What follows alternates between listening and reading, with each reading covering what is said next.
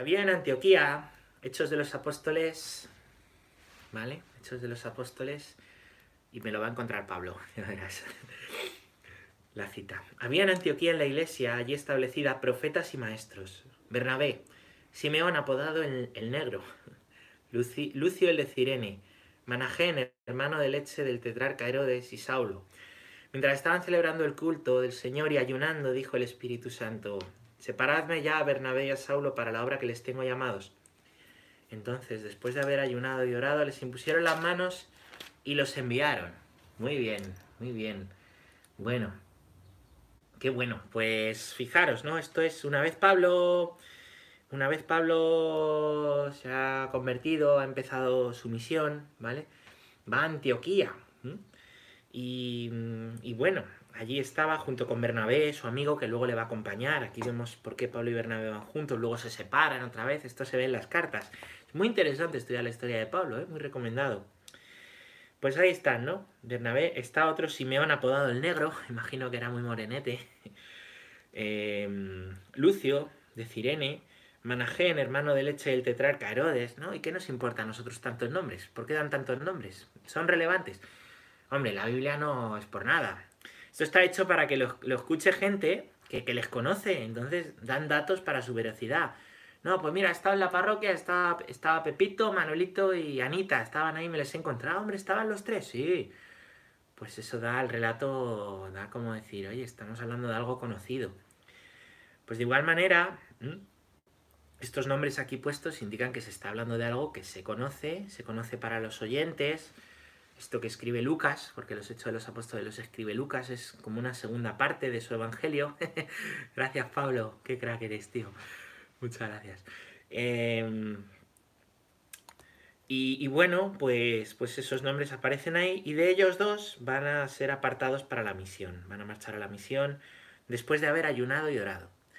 Entonces Pedro, digo Pablo, perdón, una vez que le tira al Señor del caballo, no se pone a predicar, hace al menos tres cosas importantes que yo creo que tiene que hacer todo evangelizador, todo cristiano, ¿no?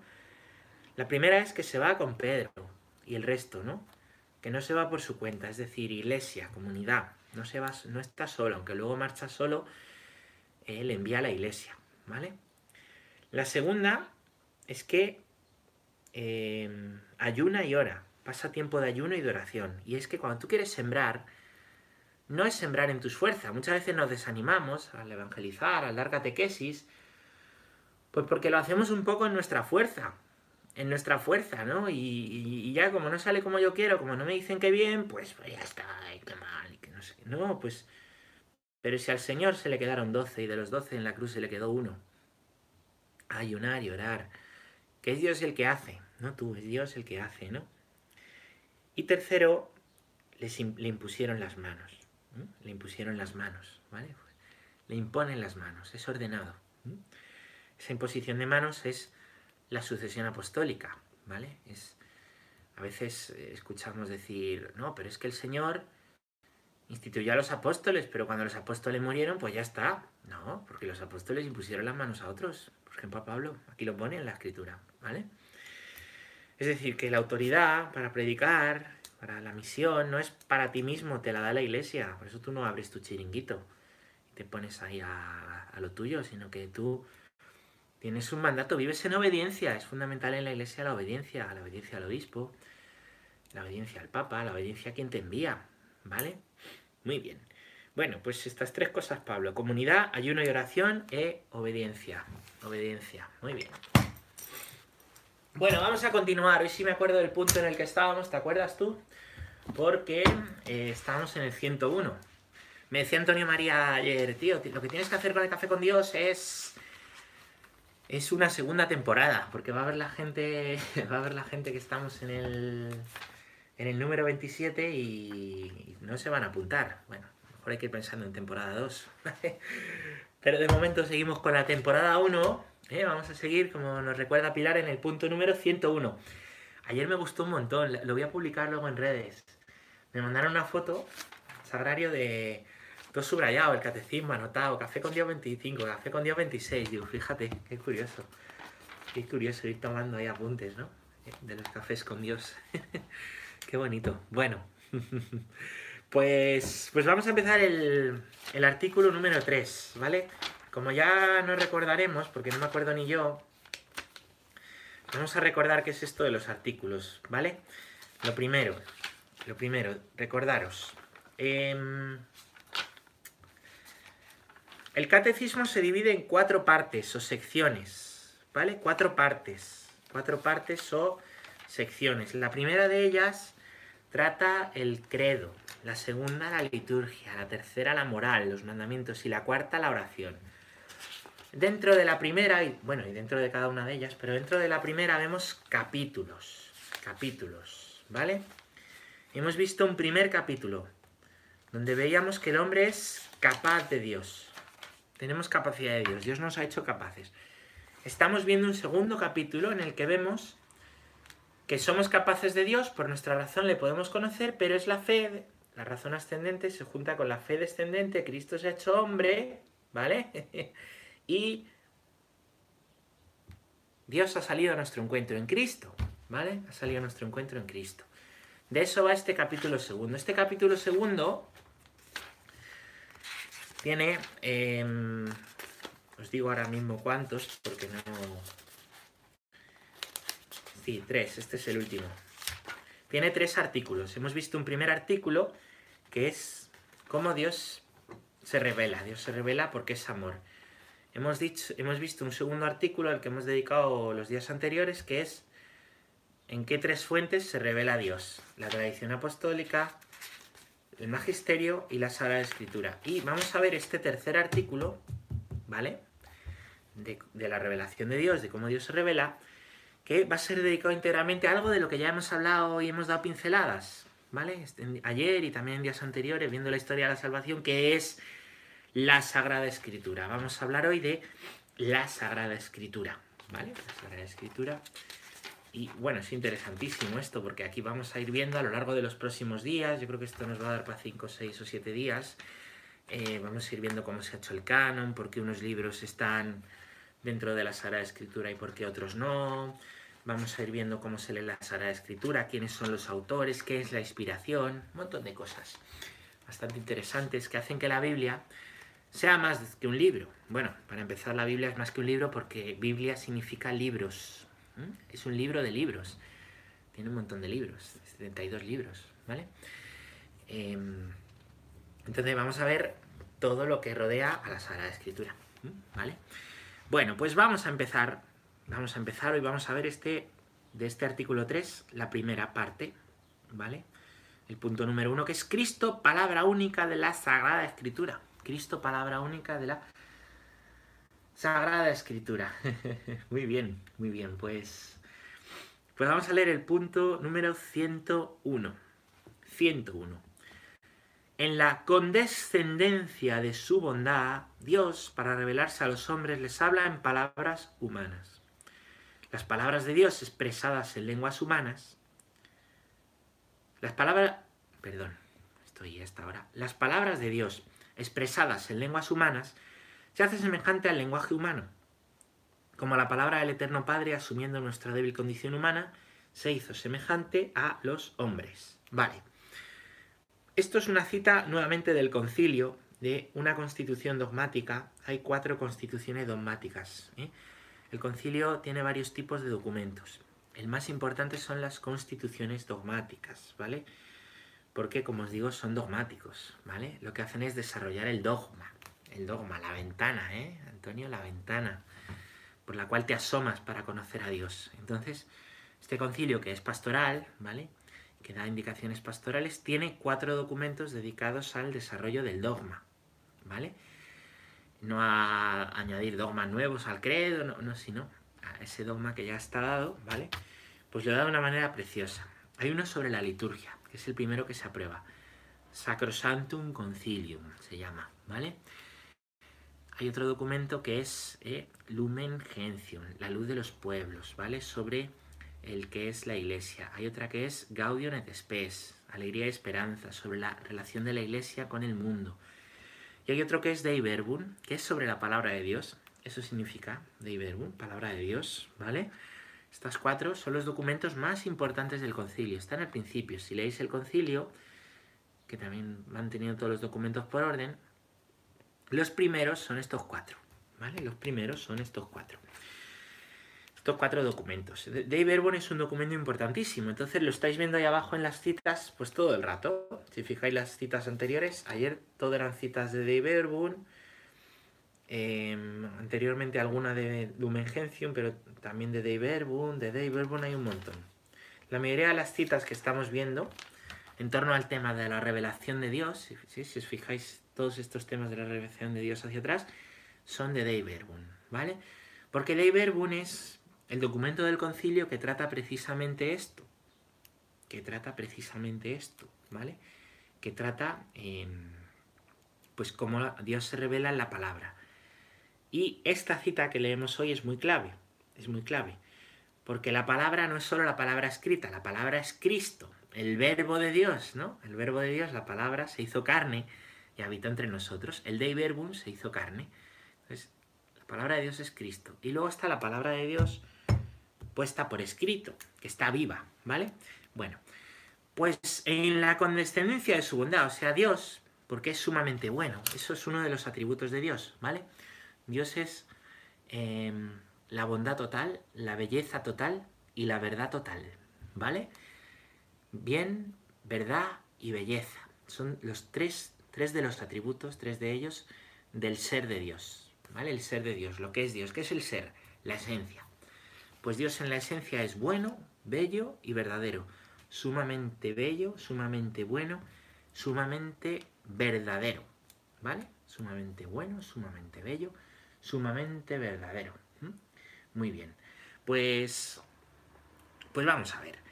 Este, mm, esta infinita bondad de Dios ha querido revelarse a los hombres, pero ha querido revelarse a los hombres de una manera que podamos entender, ¿no? Por ejemplo, dice el cura de Ars una cosa interesante, ¿no? Dice, si comprendiéramos el amor que Dios nos tiene cada vez que comulgamos, moriríamos, moriríamos. Es decir, el amor de Dios es tan grande que moriríamos de amor, ¿no? Esto lo, ha expresado también Santa Teresita y algunos místicos, ¿no? Eh, dan esta idea, ¿no? O, Santo Tomás, con lo que os cito tanto, ¿no? Es tan grande lo que he visto que es que es, es paja todo, ¿no? Es paja. Bueno, pues, pues esta es la idea. Dios, en su suma bondad, ha querido revelarse y ha querido hablarnos en palabras humanas, en lenguas humanas, para que podamos entender, ¿vale? Porque yo lo que comprendo es el lenguaje humano. ¿eh? El lenguaje humano está hecho para ser comprendido. Del lenguaje podríamos decir muchas cosas, ¿vale? El lenguaje es riquísimo, ¿vale? El lenguaje es riquísimo. Y el lenguaje lo que hace es expresar las ideas, ¿vale? Es expresar las ideas. El lenguaje lo que hace es mm, dar, ¿no? Eh, pues aquello que, que está en nuestro pensamiento, aquello que llevamos en el ser, ponerlo en una idea para que otros puedan comprender. Entonces, el lenguaje es un vehículo, es un vehículo para expresarse, para comprender. El lenguaje va evolucionando, los conceptos van siendo cada vez, pues para bien, mejores en la medida en que más comprendemos las cosas, el lenguaje va siendo más rico, ¿vale? Por ejemplo, en la escritura hay, hay lenguajes que son riquísimos, ¿eh? hay palabras riquísimas, ¿no? Por ejemplo, em, nosotros hablamos de que Dios es amor, ¿vale? Pero en la Biblia, en la escritura, hay dos palabras para expresar que Dios es amor, ¿vale? Hay una, pues, se dice que Dios es amor total, ¿vale? Dios es amor total. Hay una palabra para eso y hay otra palabra para decir que Dios tiene entrañas maternas de misericordia, que es Rajimín, ¿no? Rajimín, pues lo que nosotros traducimos por entraña de misericordia es un modo bíblico de hablar de, de un amor especial, materno, que en nuestro lenguaje castellano no tenemos palabra para poderlo expresar, ¿vale? Por eso, em, pues ayuda mucho mm, leer a gente, estudiar a gente que, ha estudiado y conoce la Biblia en sus, en sus idiomas originales. Los idiomas originales de la Biblia, libro de libros, pues según qué libros son el, el, arameo, el hebreo o el griego, esos tres idiomas, ¿no? Y si tú estudias esas lenguas en profundidad, pues ves detalles, ¿no? Y esto lo han hecho los traductores de la Biblia, ¿no? Em, pues que a nosotros se nos escapa, ¿no? Y por eso hay traducciones de la Biblia mejor que otras, según, si se han traducido directamente desde los textos originales o si han tenido mejores traductores o si a lo mejor puede haber sido una traducción de otro del latín o pueden haber sido traducciones del francés o del bueno, ¿entendéis? Entonces por eso no todas las Biblias, aunque todas valen, por supuesto, si tienen el Nilo está, están aprobadas, ¿vale? Pues no todas las traducciones son igual de buenas, ¿vale? Luego al final os recomiendo tres traducciones de la Biblia que a mí me gustan, ¿vale? Recordádmelo, recordádmelo. Em, pues es riquísimo, es riquísimo, ¿no? me, cuenta un... Teníamos un profesor nosotros que, que, contaba, ¿no? Que, bueno, enseñaba, enseñaba temas de escritura, Y a mí no me dio clase directamente, pero sí estuve en charlas suyas, había sido profesor antes, ¿no? Ya murió. Y, contaba cómo habían ido a su casa, habían ido a su casa, eh, pues una vez unos unos testigos de Jehová hablarles, ¿no? Siempre a lo mejor con algunos tópicos, eh, decir, no, lo que dice la palabra de Dios, tal, podemos pasar y hablar con usted de la palabra de Dios. Entonces les hizo pasar, empezaron a hablar de la, la palabra de Dios, que es la que usan los testigos de Jehová, es una traducción del siglo XVIII, que tiene muchos cambios, muchos cambios en torno a principalmente la virginidad de María y la divinidad de Cristo. Esos textos están cambiados, ¿no? Y entonces, claro, este se lo hizo notar. Dice, hombre, ¿cómo que Cristo no es Dios? Pero si lo dice la Escritura. No, mira, aquí la Biblia lo pone. Dice, mire. Y este le dijo, ¿en qué idioma quieren ustedes leer la Escritura? ¿En arameo, en hebreo, en griego, en copto? ¿Qué idioma le saco? Claro, se quedaron alucinados. Se fueron, ¿no? Aquí no hay nada que decir.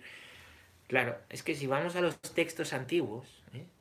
Nos dejamos de querer que la Biblia diga lo que nosotros queremos, ¿no? Y si se traducen bien esos esos textos, esos textos antiguos, ¿eh? pues, pues, pues es, riquísimo lo que la Biblia comunica, ¿vale? Es lo que nos quiere decir, ¿no?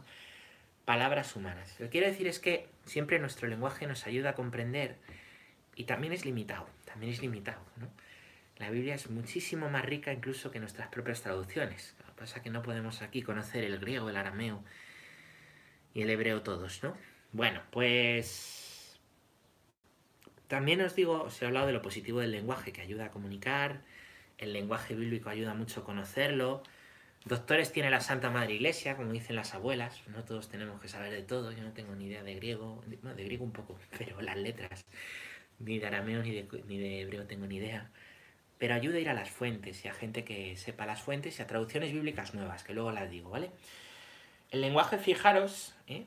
en vez de utilizarse, fijaros, ¿eh?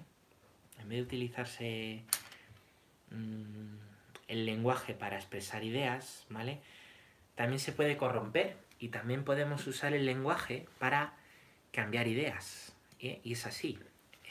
Y a través de eufemismos, ¿sabéis lo que es un eufemismo? Un eufemismo es, pues, un modo eh, falso de decir las cosas con aparente bondad para pues, pues crear una reacción emotiva, una reacción a favor, ¿no? Por ejemplo, eh, hablamos de eutanasia, decimos que es muerte digna. Muerte digna, ¿qué pasa? Que, que, el que muere de manera natural no, tiene una muerte digna. O que el que muere por eutanasia no. una enfermedad no, no, no, es digna. Una persona que está enferma o que muere de una manera que no es eutanasia no es digna hay personas menos dignas o más dignas que otras. Es una perversión del lenguaje, pero crea una idea. Crea una idea, entonces te dice, ¿eh? te dice que hay un modo de morir que hay personas que, que, no son dignas y que eso hay que cambiarlo, ¿vale? Que eso hay que cambiarlo. Por ejemplo, aborto, interrupción voluntaria del embarazo, ¿vale? Una de las acepciones de la palabra interrupción es que algo que se interrumpe es para ser continuado, ¿no? Si yo ahora corto la grabación, se acabó. Pero si yo la interrumpo, es porque luego vengo, me voy a preparar otro café, o porque se ha ido el wifi otra vez, o yo qué sé. ¿Comprendéis? Claro, entonces, ¿cómo puedes hablar del aborto como una interrupción? No es una interrupción porque luego no continúa, es un corte. ¿Qué pasa? Eso genera, eso genera, eh, pues una, una, mm, una mentalidad, va metiendo ideas. Entonces, en vez de de usar las ideas, el lenguaje para hablar de la verdad de las ideas, se imponen ideas no por el convencimiento de la verdad y por los argumentos, que es el modo de que las ideas pues se abran camino, ¿no? lo que es verdadero, que vaya abriéndose camino con argumentos, ir venciendo a lo que es falso. No, no, porque no se busca la verdad. Se busca que la idea quede por encima a todo coste. Entonces, ¿para eso qué se hace? Se cambia el lenguaje. Para cambiar la mentalidad de las personas. Y esto es un bombardeo, de esto tenemos un montón. Un montón, ¿vale? Esto a través del eufemismo. Es entonces cuando no triunfa la verdad, sino la ideología. Estas son las ideas. No buscamos la verdad, buscamos imponer la idea, la ideología. ¿Entendéis? Y para eso hay una batalla en el lenguaje. Se cambia el lenguaje, se falsea el lenguaje, se cambian conceptos, se da la vuelta a conceptos, se usan conceptos que no son para aplicarlos a algo. ¿Entendéis? Esto está a la orden del día. Os animo a que estéis atentos, que estéis atentos. Eh, se da mucho en televisión, se da mucho en discursos ideológicos políticos. Se da mucho en... Un día podríamos hacer una charla, sería interesante, sobre falacias y eufemismos. para ver qué son las falacias y los eufemismos, ¿no? Por ejemplo, una falacia típica. Falacias son formas de, mediante el lenguaje, ¿vale? Meter ideas, pero mintiendo, ¿vale? Entonces una falacia, por ejemplo, es ad hominem, citando una autoridad, ¿vale? Pues el aborto es bueno porque lo dice papá, pa, porque lo dice, yo qué sé, es que no sé, a ver, porque lo dice Beyoncé, que no lo sé si lo dice, pero entonces cito una autoridad, alguien que le tengo cariño, que le tengo respeto, porque lo tengo... Ah, pues como ella dice que el aborto es bueno, pues tiene que ser bueno. Eso no es un argumento, eso es una falacia. El aborto, vamos a ver los motivos, motivos para que sea bueno o sea malo, ¿vale? Entonces vamos a hablar de argumentos, vamos a buscar la verdad, no vamos a citar a una persona que como cae bien, pues, ¿vale? Esto es como lo de... eh, no sé, no, bueno, no iba a decir una tontería, ¿no? Entonces no vamos a... Bueno, no vamos a... Porque lo diga una persona no tiene por qué ser verdad. Es que dice el padre Pachi que el mejor café es el del Mercadona. ¿Por qué? Porque dice el padre Pachi el mejor café es el del Mercadona. Pues, pues no, este ni siquiera es del Mercadona, que lo digo por decir. ¿Entendéis? Son falacias, es utilizar ¿eh? una autoridad para algo, ¿no? es bastante interesante, ¿no? Bueno, la filosofía del lenguaje es apasionante, me dice Pablo, pero desde luego que lo es, desde luego que lo es, desde luego que lo es. Estaría bien una charlita, una charlita de, de lenguaje y falacia, sería bastante interesante, ¿no? Muy bien, pues se utiliza en el lenguaje una idea cale en el subconsciente, eso es, para manipular, esa es la idea, Eva. Mi párroco lo explica perfectamente con el fútbol, la gente se entera muy bien. Se interrumpe un partido porque se continúa, claro. Si el partido se cancela, no hay partido y si se interrumpe, continuará. Efectivamente, efectivamente. Bueno, los principios de PNL nos servirán, no sé bien lo que es eso, pero bueno, eh, ponérmelo por ahí y al final seguimos respondiendo preguntas, ¿no? Bueno, entonces Dios nos ha dado una palabra no para manipularnos, ¿no?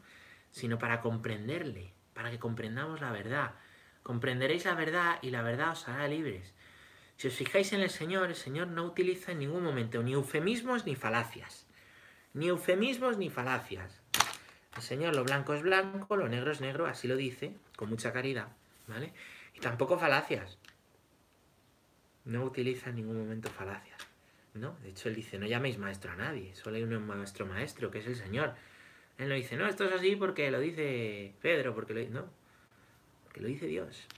Él habla de Dios, él recurre al Señor, a la revelación de la bondad infinita, de la belleza infinita y de la verdad infinita. Son los atributos de Dios. ¿eh? Bueno, pues el Señor utiliza, y Dios, Dios mismo, eso Jesús, pero la segunda persona de Dios, Dios Padre, primera persona de Dios, ¿vale? Utiliza nuestro lenguaje para poderle comprender. Que Dios utiliza el lenguaje quiere decir que asume nuestra débil condición humana, se hace cargo, se compadece de la condición humana débil, ¿eh? se compadece de ello. Y compadeciéndose de ello, em, pues, pues se abaja, se abaja un lenguaje que siempre es insuficiente el lenguaje para hablar de Dios. Como os decía, todo lo que hablemos de Dios es poco, todo lo que hablemos de Dios es poquito, al lado de la grandeza de Dios. Pero bueno, Dios un signo de humildad de Dios es que se queda en las palabras, que la palabra se hace carne, ¿vale? Punto número 102. Vamos muy bien, chicos. 102. Donde vamos a leer una frase de San Agustín. Bueno, a través de todas las palabras de la Sagrada Escritura, Dios dice solo una palabra, su verbo único, a quien Él se da a conocer en plenitud. Y citamos aquí a San Agustín. Yo no, lo cita el Catecismo. Vamos a leerlo, ¿vale? Recordad que es una misma palabra de Dios la que se extiende en todas las escrituras, un mismo verbo que resuena en la boca de todos los escritores sagrados, el que siendo al comienzo Dios junto a Dios no necesita sílabas porque no está sometido al tiempo. Esto lo dice San Agustín en un libro que se llama Enarratio im Salmum. ¿Vale? Bueno. Pues. Y lo primero es una cita, ¿vale? Perdón, una cita, una referencia a los hebreos. Una referencia a los hebreos. Es decir, la Biblia, que son muchos libros, hay que leerlo como una unidad. Una unidad progresiva, donde Dios se revela progresivamente, como ya hemos estudiado en días anteriores y estuvimos viendo, ¿no? La revelación de Dios es progresiva. Hay una revelación, hay una alianza eterna, em, hay una promesa a Abraham, después hay una liberación en Egipto, una serie de profetas que anuncian a Cristo. Pero todo hay que leerlo como una unidad dentro de pues la diversidad de géneros literarios que emplea, de libros que tiene, de años en los que han sido escritos estos libros, estilos, eh, bueno, pues dentro de, ese, ese cóctel, ¿vale? Que es la Biblia, hay una unidad. ¿Qué da unidad a la Biblia? El verbo de Dios, la palabra. No hay que distinguir, o sea, hay que distinguir, pero no hay que separar y decir el, el, Antiguo Testamento no vale, el que vale es el Nuevo. Todo es una unidad. El Antiguo Testamento, como ya hemos visto, nos prepara para el Nuevo, nos prepara. ¿eh? Cuando lees el Nuevo, que es lo que estamos haciendo estos días de Pascua, que todos los días, todos los días leemos, todos los días, ¿eh? leemos el Nuevo Testamento en, la, en, la, en las escrituras de la misa, ¿vale? Y así va a ser hasta, así va a ser hasta que, pues hasta que llegue Pentecostés, ¿vale? ¿Por qué? Porque todo lo nuevo explica lo antiguo, ¿vale? Todo lo nuevo explica lo antiguo. Pues nos recuerda que la palabra de Dios hay que leerla en torno a una unidad. ¿No comprendes bien cosas del Antiguo Testamento? Yo te animo a leerlo desde Cristo. A veces me dicen, quiero leer la Biblia, ¿por dónde empiezo? Decía un, un sacerdote amigo, ¿no? Me decía siempre, todos hemos intentado leer la Biblia desde Génesis al principio, pero luego descubres que, ¿eh? que, no está mal, ¿eh? si lo estás haciendo está bien, pero que, que lo mejor para entender bien la Biblia es leer primero los Evangelios y las cartas de Pablo y de los apóstoles. Decían el Apocalipsis, no, el Apocalipsis también. Pero después, primero las cartas y los evangelios. Y después leer los profetas, los salmos y leer Génesis 1.11. Y luego el libro del Éxodo y, y, luego Génesis. Bueno, cuando tú has leído primero el Nuevo, comprendes, comprendes el Antiguo. Una clave para leer el Antiguo. Es que es muy complicado, es que léelo a la luz de Cristo. Busca Cristo. ¿Dónde está Cristo en esa escritura? ¿Qué te habla de Cristo? Esto no, pues esto, muchas cosas no te hablan de Cristo, pero otras sí. ¿Qué te habla de Cristo y del Evangelio? ¿Vale? Es la clave. Leerlo como una unidad, ¿no? Porque el verbo de Dios, la palabra que en el Nuevo Testamento se va a hacer carne, inspira. Inspira a los, a los escritores del Antiguo Testamento, que se llaman agiógrafos, también los del Nuevo. Lo que ellos escriben está inspirado. Está inspirado. Son géneros muy distintos, ¿eh? pero lo que escriben estos agiógrafos está inspirado por el Señor. La iglesia así lo reconoce. Los propios judíos así lo reconocen, ¿no? Bueno, pues todo se lee como una unidad. No leemos este libro, el otro, leemos la Sagrada Escritura. El libro de tal de la Sagrada Escritura. El, verbo de, el libro de cuál de la Sagrada Escritura. ¿Vale? De hecho, en la, en la misa, la parte de la primera parte, donde hacemos el acto penitencial, perdón a Dios, la lectura de las, las, cuatro lecturas, si es domingo, tres lecturas, si es de lunes a sábado, y las peticiones, todo eso se llama liturgia de la palabra. El foco principal es el ambón, que es el altar de la palabra, la mesa de la palabra, ¿vale? Y ahí se lee como una unidad. El Antiguo, el Nuevo Testamento, el Salmo, la carta del Nuevo Testamento y el Evangelio. Una unidad. Se lee como unidad, ¿vale? Bueno, punto número 103. 103, ¿vale? Por esta razón la Iglesia ha venerado siempre las divinas escrituras como también venera el cuerpo de Cristo. No cesa de presentar a los fieles el pan de vida que se distribuye en la mesa de la palabra de Dios y del cuerpo de Cristo. ¿Qué nos está diciendo esto? Pues que, oye, que la parte de la palabra es fundamental. A veces decimos, ¿qué pasa? ¿Qué pasa? Eh, ¿Cuándo puedo comulgar? Si llego a misa y no llego al besito, en nombre del Padre, Hijo Espíritu Santo, amén, eso es el besito, que no hace falta darlo. Eh, puedo comulgar. Y si no, no puedo comulgar. Hay gente que dice, si no llego al Evangelio, no puedo comulgar.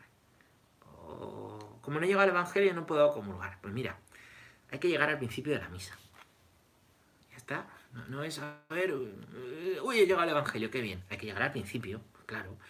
Claro, hombre, tú no, no te vas a ver una película cuando ya está, cuando lleva 15 minutos, ¿no? No, claro que no. Eh, ¿Por qué? Porque pagas. Pues mira, la misa no es un espectáculo, la misa es más grande que una película, ¿no? Más grande que una película. Y no pagas, ¿no? Lo que acontece es un milagro. Y el milagro no es solo que Dios se haga, se haga pan. El milagro acontece desde el momento en que un pecador entra por la puerta, se pone bajo la protección del Señor, Padre, Hijo, Espíritu Santo, ¿os acordáis? Pide perdón a Dios en el acto penitencial, con lo orgullosos que somos. Señor, ten piedad, Cristo, ten piedad, Señor, ten piedad, sé consciente de eso. ¿eh? Con lo orgullosos que somos, que pidamos perdón es un milagro, vamos a ser conscientes de ello. Y después se escucha la Escritura, que nos dice que somos parte de una historia de salvación que empezó antes que nosotros y que está hablándote a tu vida, porque esas cosas antiguas que acontecieron están hablando de ti. Claro, es que si no, pues leeríamos los periódicos del día, las noticias, pero no. Entonces no se trata de hablar de actualidad, es que no hay nada más actual que la palabra de Dios que está hablando a los hombres y mujeres que tienen el mismo corazón que tienes tú y la misma dificultad que tienes tú, aunque tú tengas móvil y relojes que te cuentan los pasos y Disney Plus. Tienes ese corazón necesitado de Dios, mendigo de Dios. Entonces no se trata de llegar al Evangelio, comulgar y largarte. Otra cosa es que, mira, tengo varios hijos y es que no hay quien les ponga los calcetines, quien le levante, he llegado tarde. Pues que no pasa nada. Claro, pues comulga tranquilo, aunque hayas llegado más tarde del Evangelio. ¿Entiendes? Hay que distinguir lo que es un ir a los mínimos. Mm, el que ama poco, poco se le perdona. El que ama mucho, mucho se le perdona. Y el que ama mucho también es porque se sabe perdonado mucho. Hay gente que ama poco porque se sabe perdonado poco y porque a lo mejor no ha terminado de, de soltar ahí todo lo que tiene que ser perdonado. Entonces, esto no se trata de ir al mínimo, no se trata de haber, no. La misa hay que ir al principio y antes mejor para encomendarte y después no salir corriendo, ¡eh, me voy! Que empiezan las motos. Empiezan las motos y vas tú como una moto también, ¡pa! Quédate dando gracias, hombre, quédate dando gracias. O quédate, no te pides corriendo que lo que estás diciendo es que no me importa nada, no me importa nada la comunidad, no me importa nada, nada, nada. Bueno, pues fundamental en la misa es la liturgia de la palabra. En muchas iglesias, en la mía por ejemplo, tenemos una hojita parroquial el domingo donde vienen las lecturas, ayuda para poderlas ir siguiendo, o llevárselo luego a casa y rezar con ellas, ¿no? Ayuda. Darte cuenta cómo la primera siempre habla del Evangelio, el Evangelio explica la primera y el segundo la completa el Salmo lo une y la segunda lectura lo complementa. Bueno, pues claro, ¿por qué? Porque la, escritura es venerada. Y por eso cuando alguien lee, pues, oye, que lea, tiene que haber un ministerio de lectores, yo creo que lean los que leen mejor. Aquí, reconozco que en esto, y no es mérito mío, el grupo de liturgia de la parroquia lo hace fenomenal. Que lean los que leen bien, porque, ¿por qué? Porque la palabra no se lee, se proclama. Una cosa es leer, Cristo, palabra única de la Sagrada Escritura. O, proclamar, Cristo, palabra única de la Sagrada Escritura. Proclamar es anunciar algo, es dar una buena noticia. Imaginaos el día que se pueda salir a la calle, ¿no? Y sale uno ahí leyendo, no, se puede salir a la calle a partir de mañana, no, dirá, se puede salir a la calle y lo proclamará. Esto se hace así en, política, en la vida civil, pues, pues en, en los evangelios mucho más, porque es mucho más grande, ¿no? Entonces, el que lee, el que lee tiene que ser el que mejor lea. Es que yo quiero leer y no leo bien, pues claro, yo quiero cantar y no canto bien, no pasa nada, cada uno tiene los dones que tiene.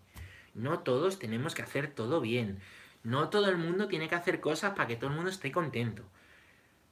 Porque lo importante en la liturgia no es que la gente esté contenta, sino que alabemos al Señor, que es como al final la gente va a estar contenta. Cuando alabemos al Señor. Entonces, el que lee, le presta sus labios a Dios. ¿Entiendes? Porque esa palabra es la palabra de Dios. Tú estás leyendo la palabra de Dios, estás prestando tu boca. Por eso tiene que ser pues, persona de Dios, de corazón, y, que proclame bien. Y hay que practicar, y hay que ensayar, y pues igual que ensayan los monaguillos, pues igual que los curas preparamos homilías, pues, pues, hay que preparar las lecturas. Claro que sí, es maravilloso, ¿no? Y el que lee tiene que, que, que prepararlo todo lo que preparamos en liturgia. ¿Cuántas veces vamos a hacer una munición y la improvisamos y salimos al paso? ¿Qué viene quedado? Tonto, pero si es que vas a, vas a ayudar a tus hermanos. Como si vienes tú a mi casa y, y te doy ahí una cerveza que tengo abierta y unas aceitunas que me he comido tres. Hombre, qué cutre, ¿no? Voy a preparártelo. Pues, pues vamos a preparar las cosas para la liturgia porque, porque estamos prestando voz a Dios y estamos también ayudando a la gente a entrar en el misterio de Dios, que es el misterio de Dios, que no es comulgar y largarte. ¿Entiendes? bueno, bueno, los desahogos de los curas. Pues, pues la escritura se venera, la escritura es sagrada. Hay un momento en que Incluso el domingo se puede ir con la... En las solemnidades a veces se va con el leccionario en una pequeña procesión, se inciensa. ¿Por qué se inciensa? Por la, presencia de Dios en la palabra. La palabra es sagrada, la sagrada escritura o sagradas escrituras. Sagrada Biblia o sagradas libros de libros, sagrados libros de libros, ¿no? Bueno, bueno. Pues dice... Mm, no, ¿quién lo dice esto? Orígenes, que es un padre de la iglesia del siglo III, dice que, fijaros, apuntaros esta frase, Orígenes, ¿no? Dice, dice que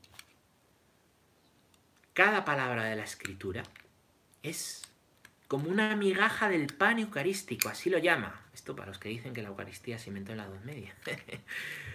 cada palabra de la Eucaristía es como una migaja del pan eucarístico. Cuando escuches la palabra de Dios, que no se pierda ninguna. Igual que cuando comulgas, que no se te caiga ninguna miga del pan eucarístico, del cuerpo de Cristo. Eso dice Orígenes. Eso dice Orígenes, ¿no?